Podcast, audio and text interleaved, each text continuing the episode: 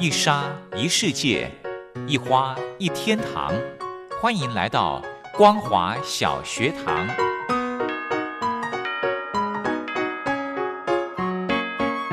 让我们一起学习一起分享光华小学堂。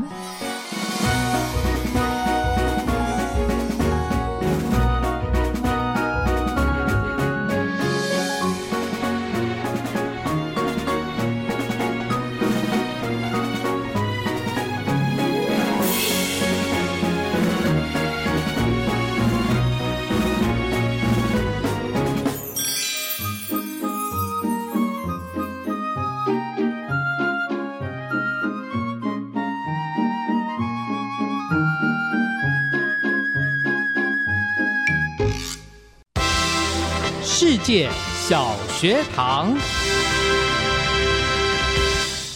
听众朋友，大家好，欢迎收听光华小学堂，我是黄轩。今天呢，要来跟听众朋友分享一场论坛，邀请到台湾大学政治学系陈世明陈教授来针对中共两会军事安全议题的观察与评析，来做一个深入的分析报告。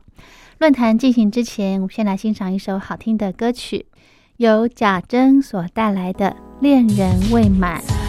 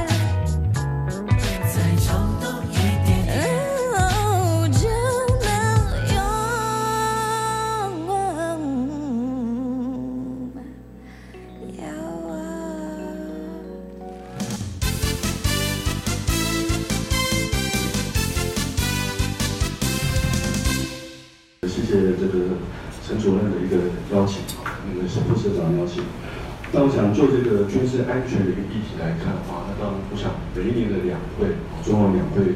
那一个受瞩目的焦点，当然就是他会公布他的一个军事预算。那今年的一个军事预算啊，比去年成长了百分之六点八啊，那今年第一次啊突破了这个两百到两千亿美元的一个关卡。啊，那其实已经好几年，哦，大概应该四五年，都已经是全世界第二大的一个军事预算的一个。它比目前第三大军事预算国家印度，哦，是印度的三倍。哦，那这个金额当然不可否认是一个相当庞大的一个金额。啊，那这个金额其实就一般的一个啊外界的一个评估，也认为其实中共的一个军事预算，其实包含很多的一个黑数，因为它很多的人事预算其实并没有涵盖在里面。哦，所以像那个对，是呃瑞典的斯德哥尔摩的一个分研究所，他就说过，哦，就中国军官方宣布军事预算，然后再加一点四倍，才要真正的一个金额。那另一方面，包括一外界也也曾经有一个澳洲学者也曾经说到，哦，其实你你还是要把中国本身的一个人民币的实际购买力把它计算进去，因为毕竟人民币的实际购买力相较于美元的话，哦，那等于说只只是美元的一点五，是美元一点五七倍啊。所以如果把实际购买力再把它加进去的话，中国的一个军费预算可能已经跟美国的军费预算，哦，在实际购买力上面已经相差不多了。啊，就是说用这样的一个美元计价的军事预算，可能还不到美国的三分之一。但是如果说用实际购买力来计算的话，我们当然其实已经是相相当庞大的一个金额。那这样庞大的金这个军事预算，啊，如果说今天就比如过去一年，过去一年是啊中国本身可以说是近二三十年以来啊经济成长处于低落的时候，那受到新冠疫苗啊新冠疫情的这么大的一个冲击影响，但是还是编列这么庞大的军事的金额，啊，我想这样的一个作为，怎么用穷兵黩武来作为形容？从过去啊过去这三十多三十年来，中国的本身的一个军费预算，如果做就用整整个总数作为平均的话，其平均呢百分之十五以上的一个平均的一个经济军军费的成长，那这可以说比整个东亚地区啊或印太地区的一个军备竞赛啊，我想中国必须要负起最大的一个责任，因为毕竟很明显的，相当其他国家都是在中国这样的一个刺激的情况之下，啊而去因此而去增长自己本身的军费预算。好，不管是日日本，日本它已经连续九年，它的国防预算已经连续九年破纪录。啊，那印度从去年七月中印的冲突以来，它跟法国、俄罗斯买一大堆的一个先进武器啊，那更不要讲说其他周边的一些国家。但是本身啊，当然你都让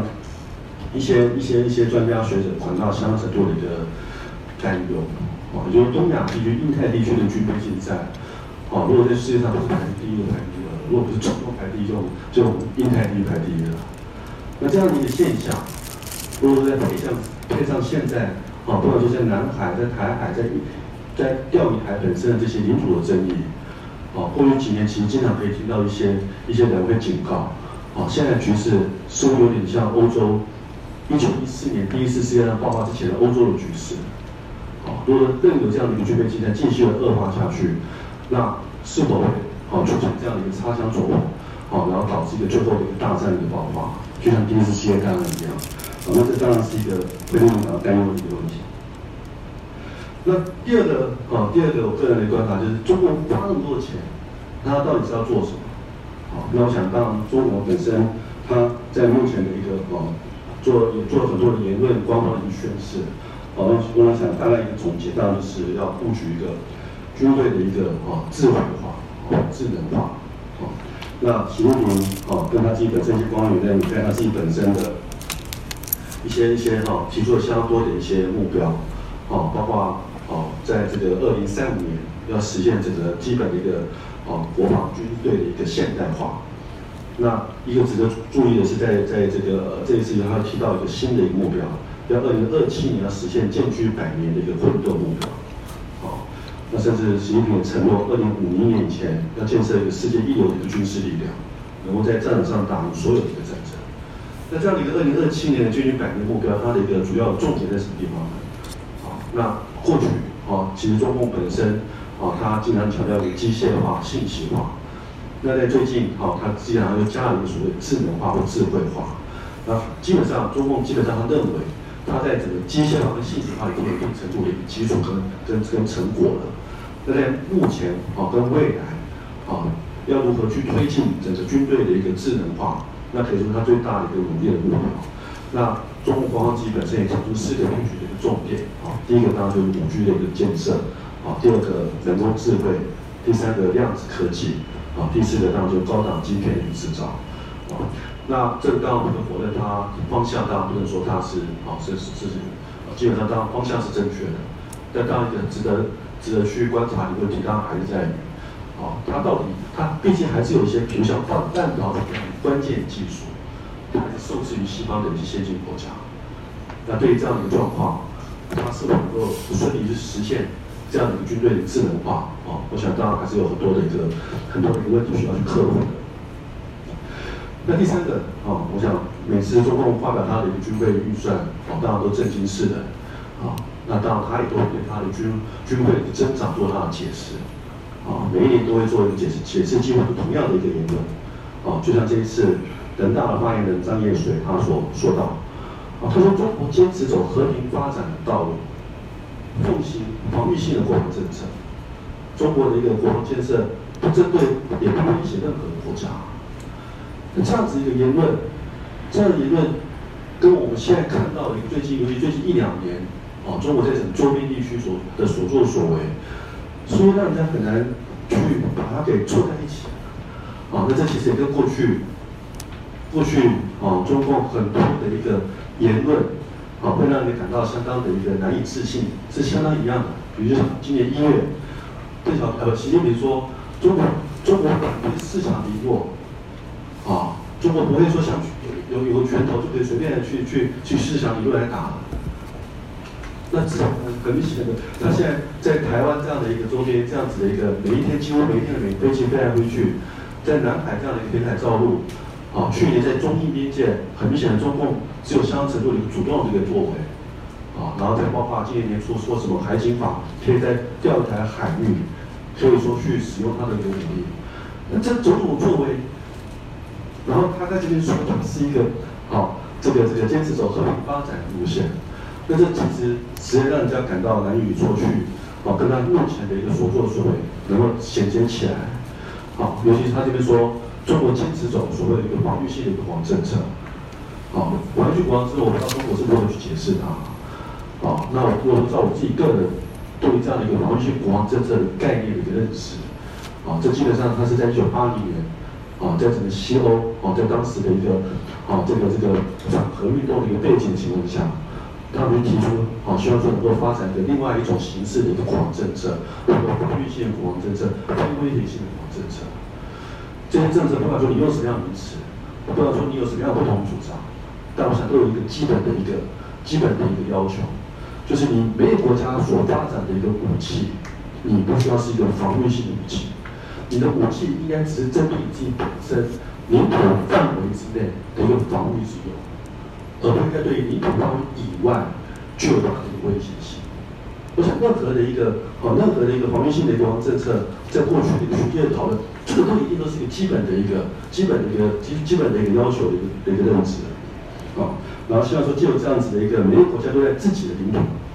哦，建构起一个它自己本身的一个防御优势，来形成一个所谓相互的防御优势，来去维持这个和平。那这可以说也是中国过去有时候会倡导什么新安全观这种概念，这其实新安全观本身去倡议维持和平的方式。那现在问题是，中国也在讲新安全观，也在讲防御性国防政策，但中国现在发展的一个一大堆的一个先进的武器，这是一个防御性国防武器，防御性的一个武器吗？如果说这个二零一九年啊，中国大阅兵所亮相一大堆的一个他自己本身研发出来的一个的一个的一个武器。不管说是核武飞弹，啊，或者他现在积极发展的航空母舰，或者说他自己本身的歼二型型的战机，或者说他什么什么核动力潜艇或飞弹，这些样样都是一个哦，是针对领土方以外的一个军事投射力量的一个威胁武器。这个如何能够是一个防御性武器呢？那你过去发展的一个武器的方向，很明显主要是一个攻击性武器，你又有可能说你是一个防御性的国防政策。所以这也是为什么我个人认为这根本就是一个欺世盗名的一种说法。就像今年一月，习近平还还是可以说中国绝对不会恃强凌弱，但是几乎形容就是一个欺世盗名的一种作为。所以习近平啊，他在整个人大解放军代表会的一个会议上，他也提出一个概念啊，要以战领建。他强调军备军队是要准备作战的，必须要向能打仗、打胜仗聚焦。那这样子一个全面备战，啊，与护主权这样的言论，那你看在一个外界眼中，你又是如何的一种感受呢？尤其你所谓的护主权，或者很多都是一个记者本身周边的一个地区，那你这样的一个种种作为，有点类似形同像过去这样的一个啊，一九三一代希特这样的一个领土收复主义这样的概念，啊，台海是你的，然后南海是你的，钓海都是你的。那你这样的一个作为，然后以一种备战的一种积极的一个言语，说你要去护主权，那这样的一个作为，如果说你还能够说你是一个坚持和平发展的道路，不针对或不威胁任何国家，那实在是无法跟他的一个哦所作所为能够衔接的起来。所以这里啊，在第四个议题上，哦，那我想第四议题这边一个一个在这个两会上就值得。这个我个人觉得觉得值得关注的另外一点就是呃，中共的军委会副主席啊许其亮啊，他是跟当时军方第二号人物，他这边提到啊这个，他这边提到这个修昔底德陷阱的概念啊，修昔底德陷阱，中国当然过去也不是说没有去提到啊，二零一五年习近平其实曾经提到这个名词，但习近平二零一五年提到这个修昔底德修昔底德陷阱这个东西的时候，他是认为啊，他是认为。不会有这种出席点的陷阱这种东西的。但现在，许先亮他在这一次的两会的一个哦会议上，他则是提到，啊，一方面他先提到，他先提到中国 GDP 已经是美国的百分之七十了，中国 GDP 即将赢过，即将赶上美国了，啊，然后他认为中国必须要为休息里的陷阱来做好准备，面对休息里的陷阱跟边境的骚乱。哦，中国军方必须要加紧努力，提高他的能力。哦，那如果你够强大，那你将拥有长期稳定跟无敌的力量。那许其亮为什么要在这边提到这样的概念呢？哦，这可以说是，我想这至少在中国军方而言是比较罕见听到的。哦，甚至彭博社他认为这是军方将中国军方将第一次提到这样一个学习的概念。哦，那提到这样的概念，然后再加上许他一开始。中国已经是美国百分之七十的 GDP，即将赶上美国。好，那这个就让我感觉，目前中国本身它的一些对外的一些姿态跟作为，好，就像就像那个，我想我想就像那个那个那个，啊，这个这个今年一月啊，美国新任命的这个白宫哦，白宫国安会的这个中国事务部主任，他很白说到，他上任第一件事情让中国知道，让中国知道。美国不是一个衰落中的一个霸权，啊，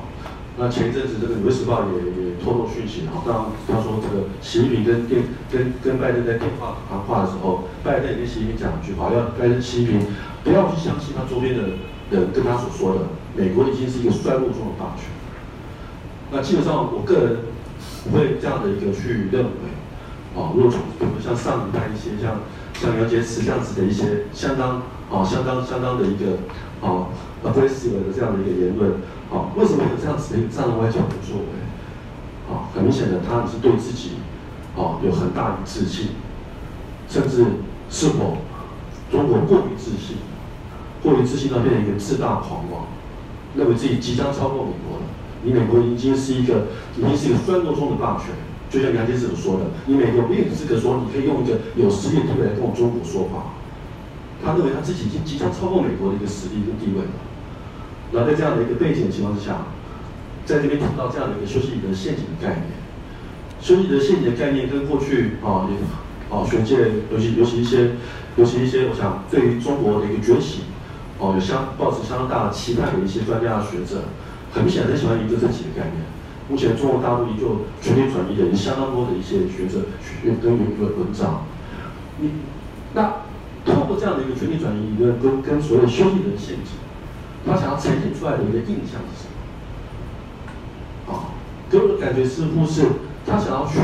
说服，就像就像中国也还是说啊，我我们我们坚持不对抗，啊，希望你美国不要把我当成敌人，你把我当成一个竞争对手或敌人是错误的，啊，那你在这边学，你看到你修一个陷阱，给我感觉似乎是你希望美国或国际的社会对于目前中国的一个快速的崛起，你要相信这是一个必然会出现的一个事实，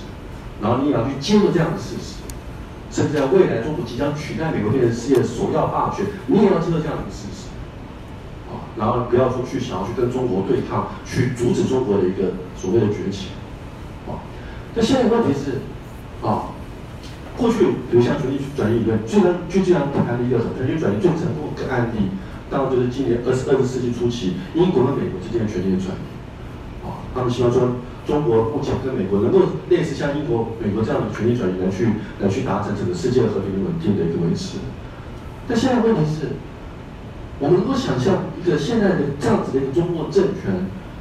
取代美国变成是一个世界的一个首要大权的国家吗？啊，我想过去其实有几年了，啊，不少的一些不少一些人。啊，也算是也有一些是蛮有名的一些人士，比像大前研一，他今年二月，还是谁提到，他说习近平已经新任化了，啊，应该是应该讲三四个礼拜前吧，美国前那个这个联合国驻驻联合国大使黑黑里吧，海利吧，他也说现在的中国就像一九三六年的希特勒作为一样，啊，也就是他像一九三六年当时柏林现在举办这个柏林的奥运。然后就三六年，希特勒正式的宣布退出，好这个凡尔赛合约，进军这个莱茵河非武装区，然后去测试你这些其他国家的一些能耐的一个极限。他认为现在这个中中国似乎已经好所作所为，好包括它的整个周边地区，包括我们的台海，包括南海，包括钓鱼台，他很明显就是用这样的一种切香肠的一个战术，哦，逐渐逐渐的去。去施压，去蚕食鲸吞，去去这样的得寸进尺的去去去去去测试你这些周边国家的一个底线。那倘若哦，这个这样这样子的一个哦，看到我们现在看到中共本身在整个香港、在整个新疆本身的这些所作所为，那我们能够接受像这样的一个政权的一个国家变成世界首霸，然后由他来领导整个世界吗？基本上，我个人觉得这是一个难以想象的一个事情。那第五个啊，第五个第五个观察的议题，刚刚这个这个啊，发哥提到这个权力继承问题，好，我我个人也当然非常同意刚刚发哥的一个观察，好，那刚刚发哥也提到，不管说，我我想明年应该习近平，我个人觉得他应该还是会想要继续的连任，好，那当然发哥觉得，哦，即使未来发他不继续的，一定会提拔自己的人，好，但就是一个人，个人对于这些。啊，独裁者本身的一些过去的一些历史的一个观察，你看你今天掌权的，尤其是今天你你心里面打破这样的一个邓小平所定出来的一个两任时间惯例之后，而你而且你是在你是在把其他的派系都给压下去的这样的一个状况之下去让你自己继续的去当这第三任之后，我个人会感到，我刚我到刚刚对刚刚发哥讲的那个潜意识二十，万蛮感兴趣的。啊，我我觉得他应该会等到秦秦一世、秦始皇死掉以后，他才会把他权力给他二世。啊，基本上我还是会比较倾向认为他会继续到他死为止，不会把他权力下放。啊，一旦他这样的一个独裁者权力下放之后，他的下场可能就像他过去斗倒这个伯伯希兰一样的一个下场。我想这是他不会乐意见到的事情。但不管如何，我想这个本身当中国的一个权力继承，这是一个就像宫廷政治一样，没有人可以知道里面到底怎样的斗的。但不管如何，啊，下一个值得观察的地方当然是，到底他的权力系统是否稳固？啊，不管说一件事情你要继续干，或者说你有接班人的出现，这样的权力系统是否稳固？那如果你现在都已经只剩一年的时间，连接班人还没有出现的状况，那很明显，这个权力系统会让人感到是有可能会有出现不稳定状况的可能性。那这也是啊，包括台湾在内周边国家需要担忧的问题。啊，经过回顾过去的历史，很多一个国家在他们尤其是独裁者，在面对他自己本身的一个权力遭到挑战的时候，权力受到受到这个这个威胁的时候，他经常采用作为就是对外采取强硬的姿态，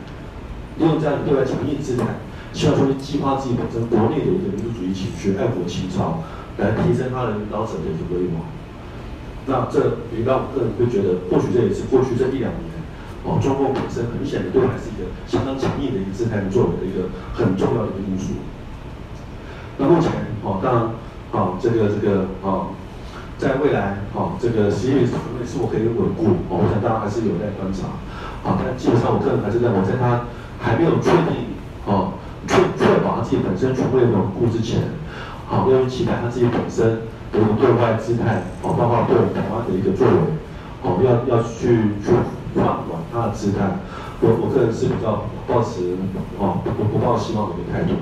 那我就大概讲到这里，谢谢。好的，今天的论坛就跟大家分享到这。如果对节目内容有任何建议想法，非常欢迎您写信到台北北门邮局一七零零号信箱，或者是用电子邮件寄到 lily 三二九小老鼠 ms 四五点 highnet 点 net 给黄轩收。祝福您平安快乐。我们光华小学堂明天同一时间空中再会。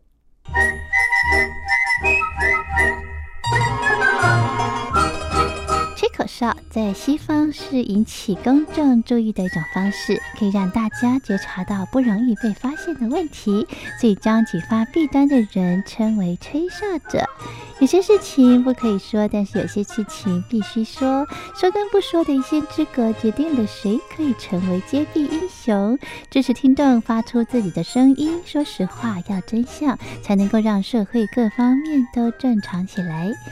请听众安心接币，勇敢吹哨就可以参加抽奖。来信请您寄到台北北门邮局一七零零号信箱，或者是用电子邮件寄到 lily 三二九小老鼠 ms 四五点 hinet 点 net，并将姓名、年龄、职业、地址、邮编、联络电话、电子信箱资料填写完整，就可以参加活动。哨声响起的活动到八月三十一号，请听众勇敢的发出自己的声音，安心接币，勇敢吹哨，就可以参加抽奖。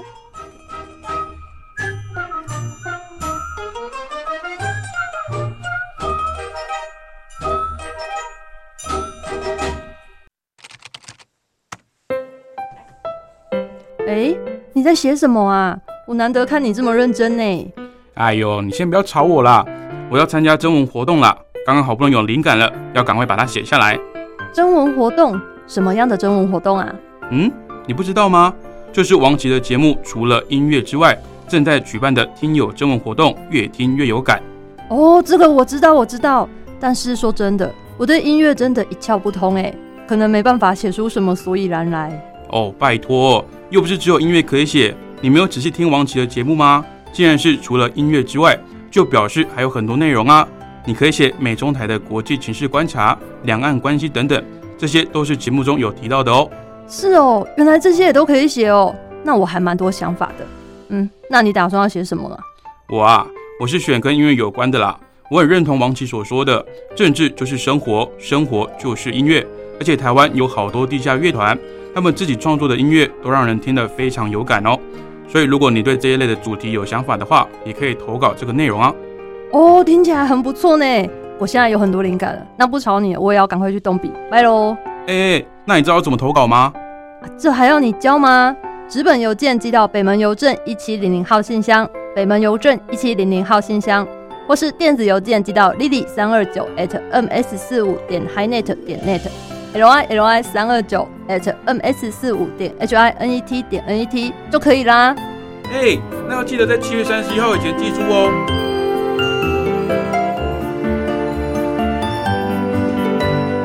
越听越有感，听友征文活动即日起到七月三十一号截止，欢迎听众朋友们踊跃来信参与哦。